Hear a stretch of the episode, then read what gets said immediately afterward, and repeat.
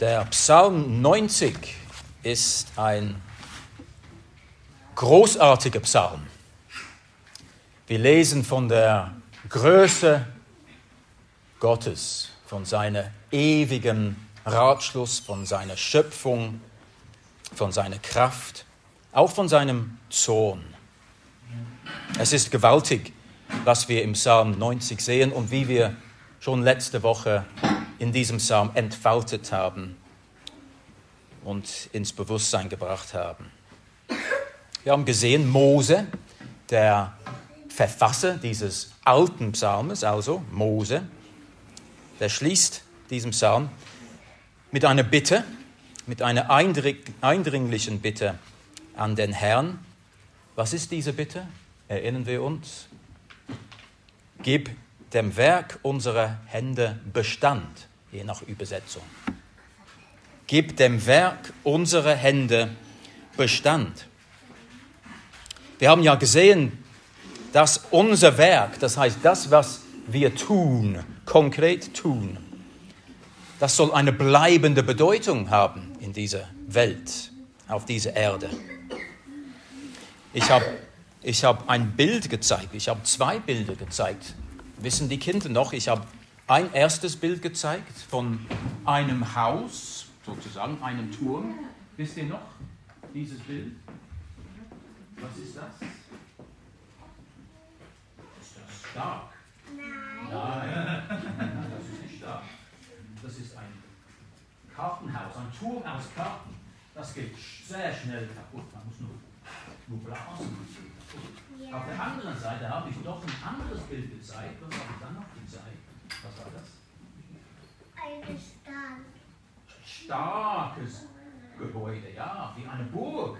Hier ist die, die starke Burg von Namur. Ähm, ein englischer, muss ich sagen, hätte auch eine Schweizer Burg bringen können. Und das ist ein festes Werk. Das ist stark. Das ist schwach. Das ist stark. Was sollen wir bauen? Für die, die vorne sind, stark, schwach. Was sollen wir bauen? Sollen wir schwach bauen oder sollen wir stark bauen?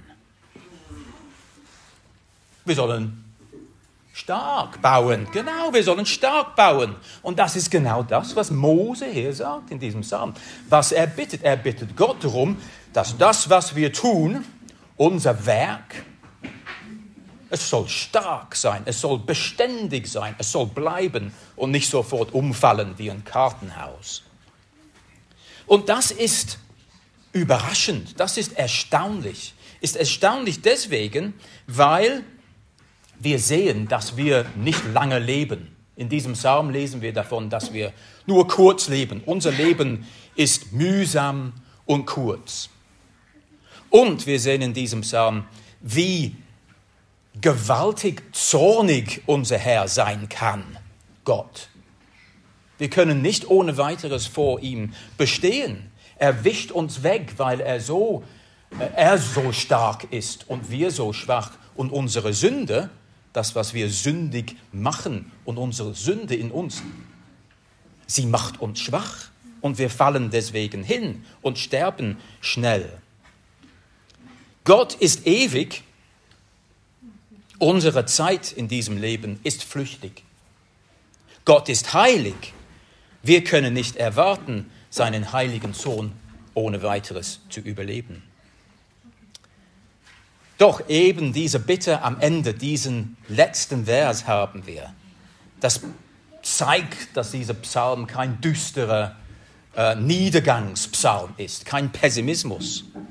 Diese Worte in diesem Psalm und am Ende, die sind voller Anbetung. Und die Appelle, wir haben ja die Appelle von den Versen 12 bis 17 erkannt, die sind hoffnungsvoll. Die sind Appelle, Rufe an Gottes Gnade, dass Gott gut ist, dass er es gut mit uns meint. Und unser Vers 17 spricht von der Freundlichkeit des Herrn. Gott, der Herr, der auch zornig ist, ist auch doch freundlich, gnädig, liebend, vergebend. Wie geht das zusammen, fragen wir uns. Wie geht das zusammen?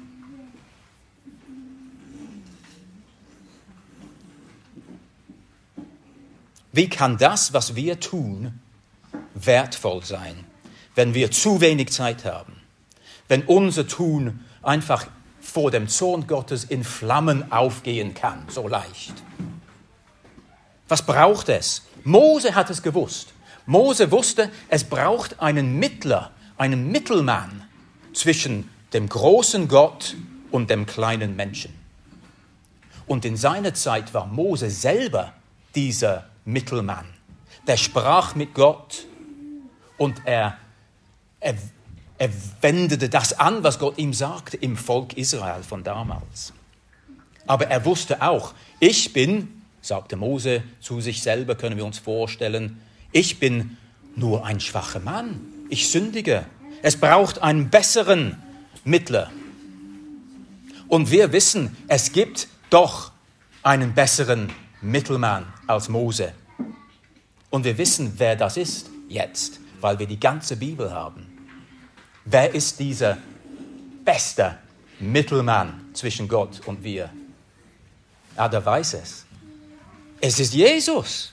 Es ist Jesus. Und in dieser Predigt möchte ich uns, euch aufzeigen, wie wir in diesen Versen Jesus sehen. Weil wenn wir den Psalm durchsuchen, mit dem Mikroskop zu schauen, wo finden wir das Wort Jesus in diesem Psalm, wir finden das Wort Jesus nicht. Du, kannst, du hast die richtige Antwort gegeben, Ada. Aber lies Psalm 90, du findest den Namen Jesus nicht. Aber wir können Jesus doch erkennen in den Worten von diesem Psalm. Und das wollen wir in diesen Minuten tun.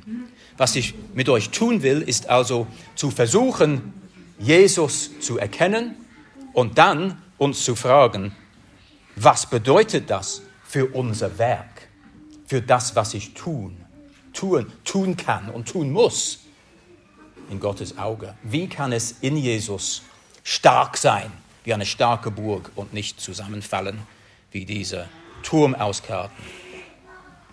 Nun zunächst einmal, wir haben ja gesehen, dieser Psalm handelt von Gottes Zeit, dass Gott ewig ist. Lesen wir Vers 2 zum Beispiel in diesem Psalm 90. Ehe die Berge geboren waren und du die Erde und die Welt erschaffen hattest, von Ewigkeit zu Ewigkeit bist du Gott. Gott ist ewig. Wie ist Jesus? Lass mich zwei Stellen aus dem Alten Testament einfach vorlesen. Zuerst mal Johannes 1, Johannes Kapitel 1 die ersten Verse überhaupt vom Evangelium von Johannes. Im Anfang war das Wort und das Wort war bei Gott und das Wort war Gott. Dieses war am Anfang bei Gott. Alles ist durch dasselbe entstanden und ohne dasselbe ist auch nicht eines entstanden, was entstanden ist. Jesus, das Wort das Logos. Und eine weitere Stelle aus Kolosse, aus dem Kolosserbrief, Kapitel 1, Verse 15 bis 16, zwei Verse. Der Apostel Paulus spricht von Jesus und sagt, er, der Sohn Gottes, er nannt ihn Sohn Gottes, Jesus, er ist das Ebenbild des unsichtbaren Gottes, der Erstgeborene vor aller Schöpfung denn in ihm wurde alles geschaffen im Himmel und auf Erden, das Sichtbare und das Unsichtbare, ob Throne oder Herrschaften, ob Mächte oder Gewalten, alles ist durch ihn und auf ihn hin geschaffen. Jesus. Die Bibel macht es klar, dass Jesus nicht selber geschaffen wurde von seinem Vater. Er existierte bevor er als Baby durch Maria in diese Welt kam vor 2000 Jahren und aufwuchs und geboren wurde, aufwuchs. Er ist der Sohn Gottes, der ewige Gott. Und als Gott der Sohn war er mitbeteiligt, Mitschaffender an der Schöpfung. Er ist Schöpfergott. Und nachdem Jesus, der Mensch Jesus, der auf Erden hier war, nachdem er gestorben war am Kreuz und begraben wurde, ist er auferstanden. Und er lebt auch jetzt. Jesus ist in Ewigkeit, vergangene Ewigkeit und zukünftige Ewigkeit. Also können wir im Psalm 90 auch Jesus erkennen.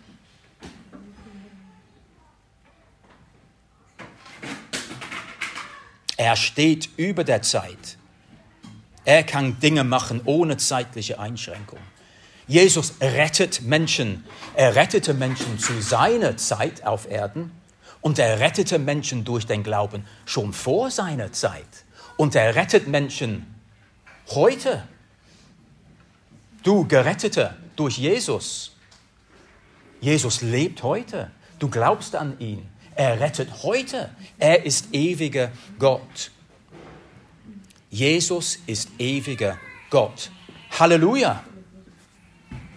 Welch ein Heiland. Denken wir weiter daran, wer Jesus ist. Er ist ja ewiger Gott, aber er ist auch ein Mann. Der kam als Mann, der Gottes Zorn getragen hat. Jesus war als Mann, wir haben schon angesprochen, er kam ja als Baby, das wissen wir alle. Er kam als Baby und wuchs dann als Mann auf. Ein Mensch, ein Mann. Man hätte ihn anschauen können. Das sah wie ein Mann aus. Es war ein Mann.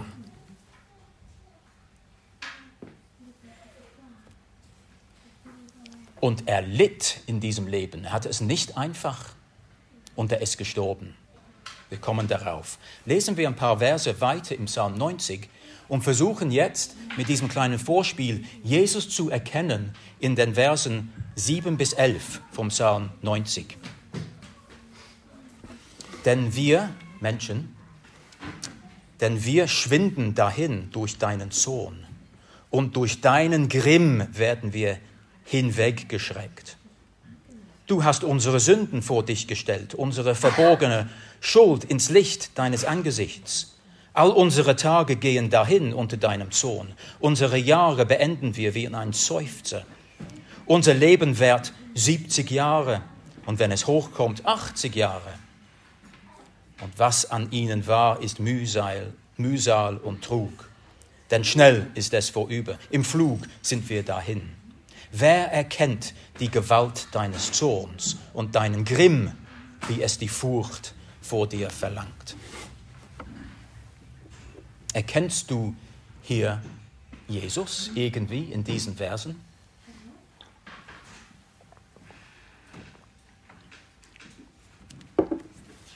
Jesus war Mensch und sein Leben war kurz. Wir lesen im Psalm 90 von, von 70 Jahren, wenn es gut kommt, oder wenn es sehr gut kommt, 80. Wie alt wurde Jesus in diesem irdischen Leben? Bei weitem nicht 70. Wir gehen davon aus, wahrscheinlich die Hälfte. In den 30ern ist er gekreuzigt und gestorben. Und er starb keinen friedlichen Tod. Er starb einen gewaltsamen, grausamen, ungerechten Tod. Er wurde entblößt, zur Schau gestellt am Kreuz vor einer zornigen Menschenmenge und ja vor einem zornigen Gott. Die Evangelisten, die, die die Evangelien schreiben, die berichten von dieser von dieser Kreuzeszene, wie diejenigen, die paar wenigen, die dort waren, die Jesus geliebt haben, wie sie hilflos waren, eingeschüchtert. Jesus war wie verlassen. Und was hat er ausgerufen? Eli, Eli, lema sabachthani. Das heißt, mein Gott, mein Gott, warum hast du mich verlassen?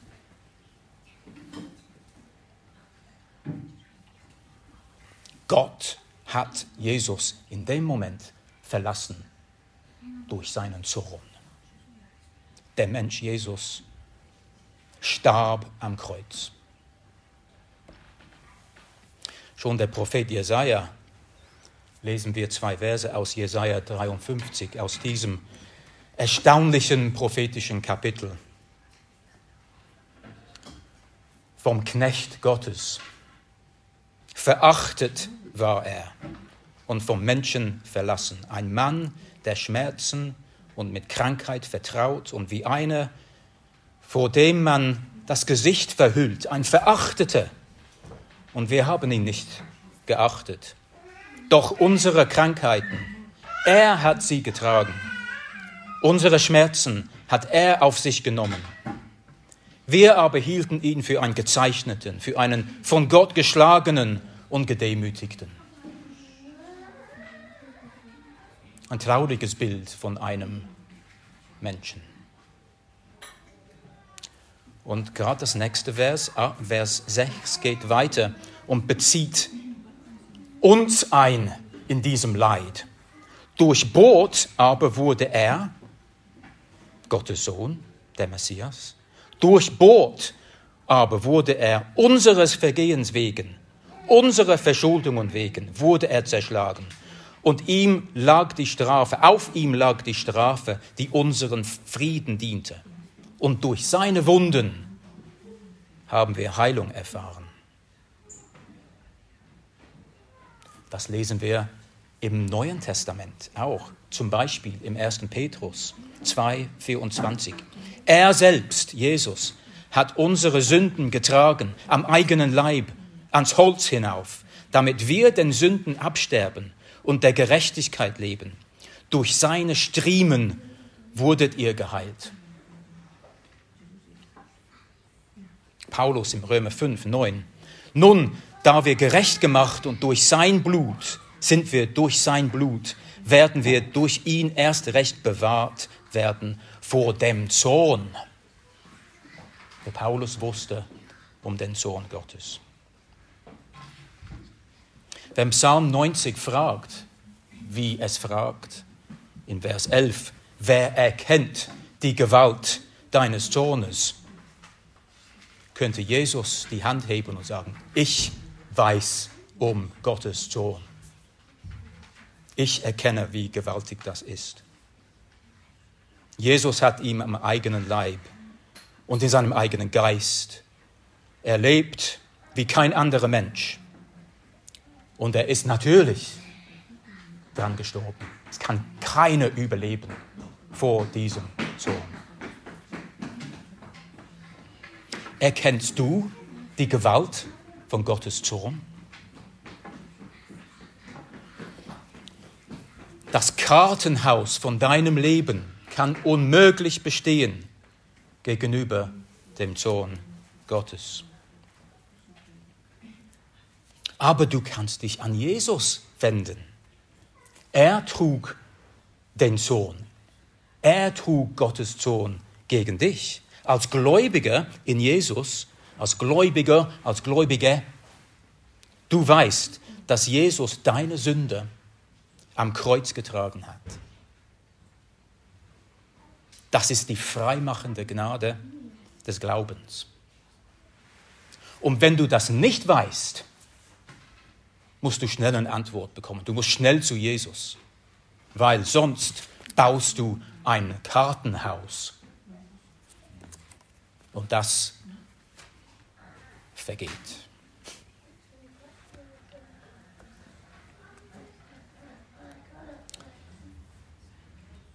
Wir sind befreit. Wir sind befreit von der Vergangenheit. Wir sind befreit für die Zukunft. Es ist eine herrliche Zukunft in Jesus. Paulus sagt im 1. Thessalonicher 1, wir warten auf seinen Sohn aus dem Himmel, den er von den Toten auferweckt hat. Jesus, der uns rettet vor dem kommenden Zorn. Der Zorn wird noch kommen auf diese Welt, aber durch Jesus gerettet. Jesus ist der Mensch, der den Sohn Gottes ertragen hat. Halleluja, welch ein Heiland.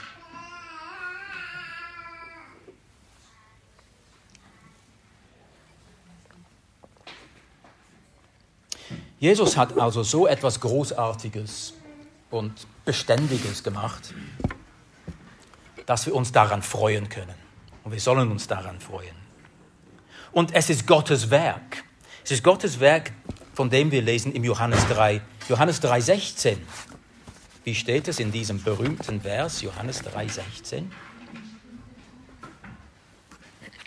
Wer kann es zitieren? Denn so hat Gott die Welt geliebt, dass er seinen eingeborenen Sohn gab, damit jeder, der an ihn glaubt, nicht zugrunde geht, nicht stirbt, sondern das ewige Leben hat. Das ist Gottes Werk. Er liebte die Welt, dass er Jesus so, dass er Jesus hingab. Er wollte seine eigene vor diesem Tod retten. Und es ist sein Werk, unser Hort, unsere Wohnung, unsere Zuflucht, je nachdem, wie die Übersetzung vom ersten Vers im, im Psalm 90 lautet bei dir. Unsere Zuflucht und das von Ewigkeit her, das war sein Plan und sein Ratschluss. Und auch wir, wir in unseren kurzen Lebensspanne, wir können uns daran freuen. Tag für Tag. Wir können uns auf, auf die Rückkehr des Herrn freudig warten. Wir können dafür beten, dass der Herr sein, seine Gnade, seine Errettung vielen anderen Menschen zeigt.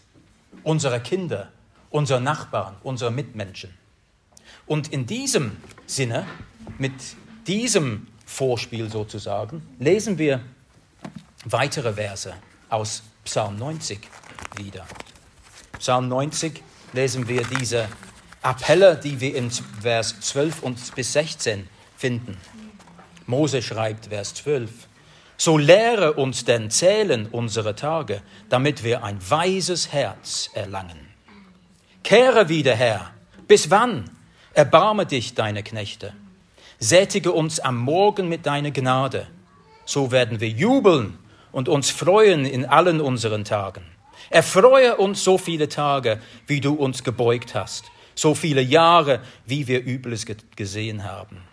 Lass an deinem Knechten sichtbar werden dein Tun und deine Majestät über ihren Söhnen.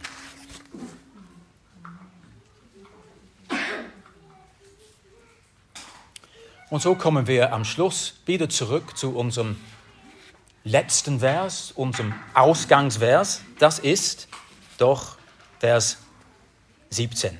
Die Freundlichkeit des Herrn, unseres Gottes, sei über uns und befestige, und befestige über uns das Werk unserer Hände. Ja, das Werk unserer Hände, befestige du es.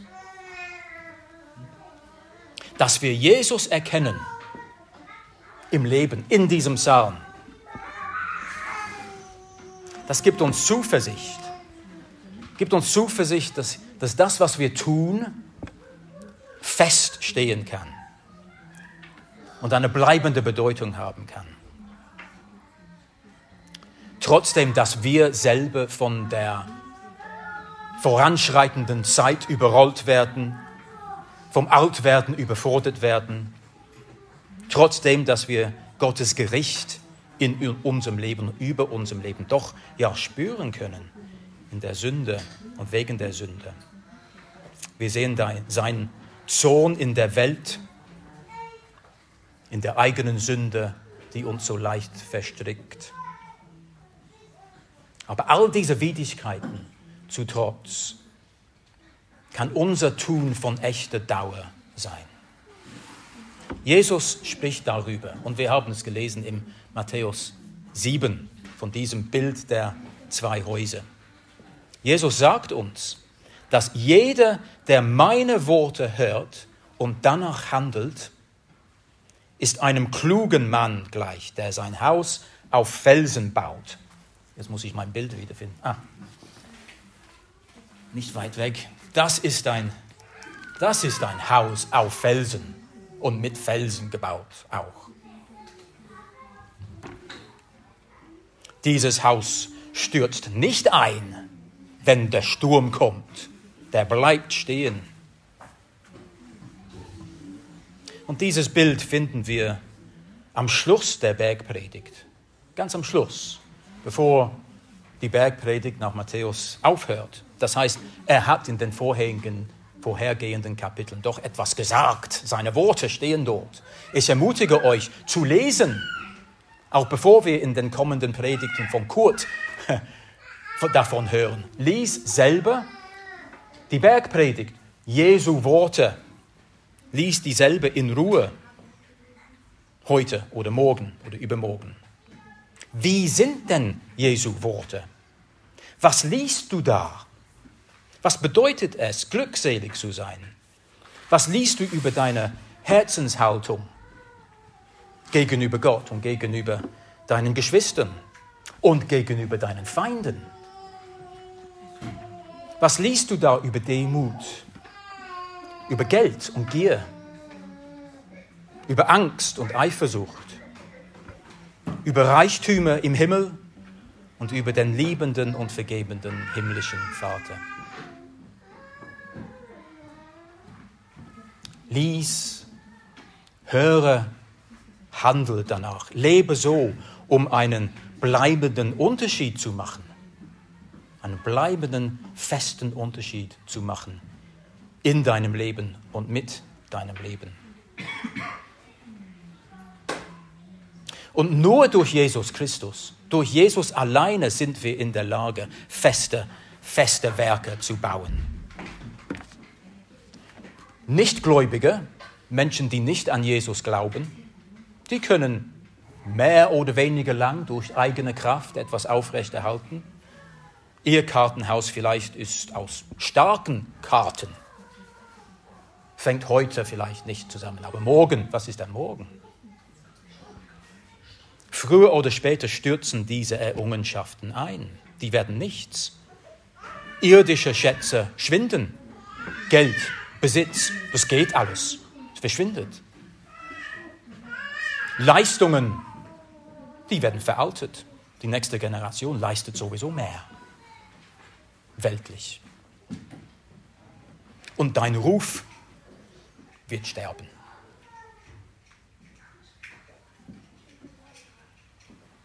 In Jesus Christus leben wir zwar in dieser Welt, aber wir bauen etwas vom Mehrwert, als diese, Welt, als diese Welt geben kann.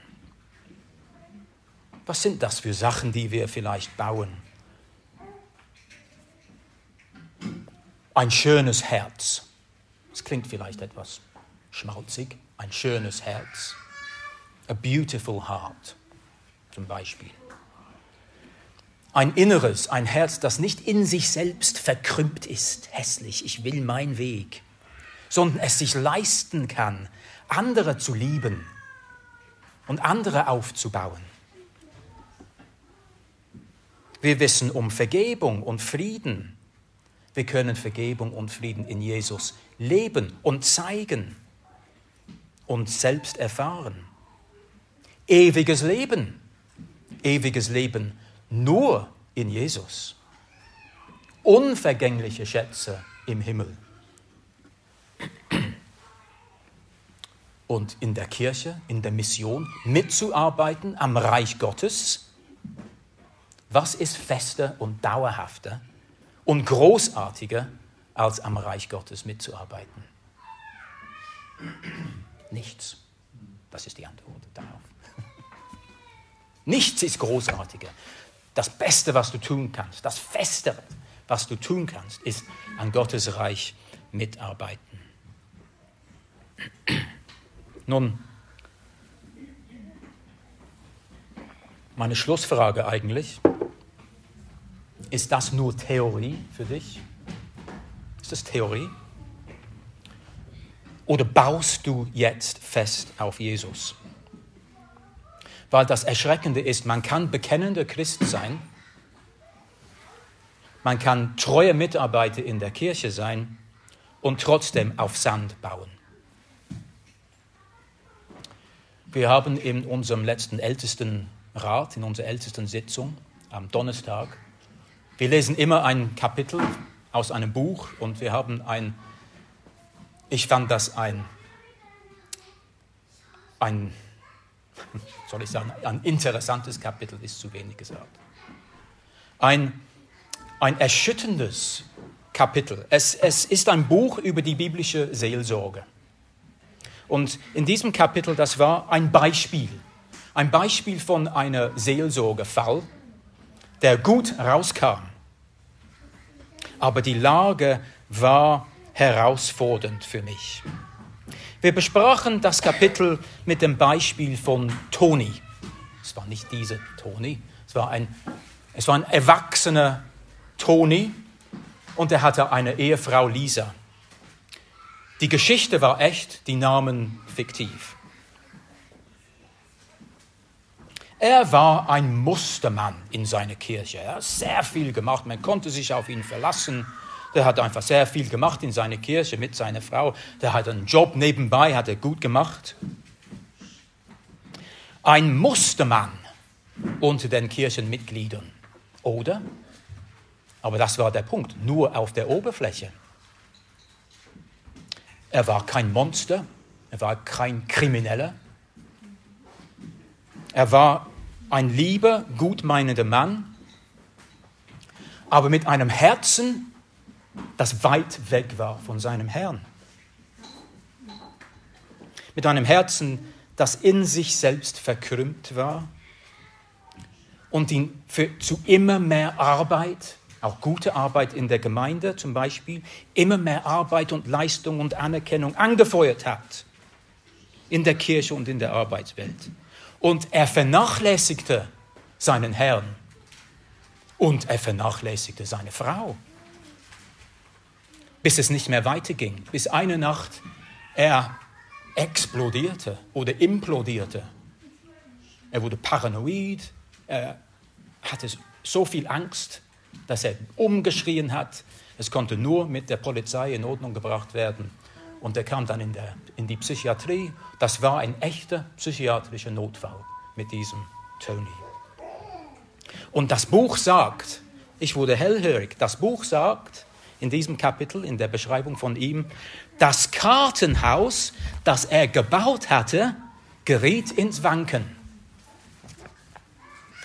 Ja, und stürzte ein. Er musste erst versorgt werden in der Psychiatrie, wurde mediziert. Und als er dann irgendwie zur Ruhe kam, auf Anraten seines Pastors kam er in eine intensive biblische Seelsorge mit seiner Frau und mit dem sogenannten Advokaten, mit jemand aus, dem, aus der Gemeinde. Und es kam der Wendepunkt. Es kam gut mit ihm. Er konnte mit Gottes Gnade und mit der geduldigen, liebenden Arbeit seiner Geschwister erkennen, wer Gott ist und dass er auf Jesus bauen musste.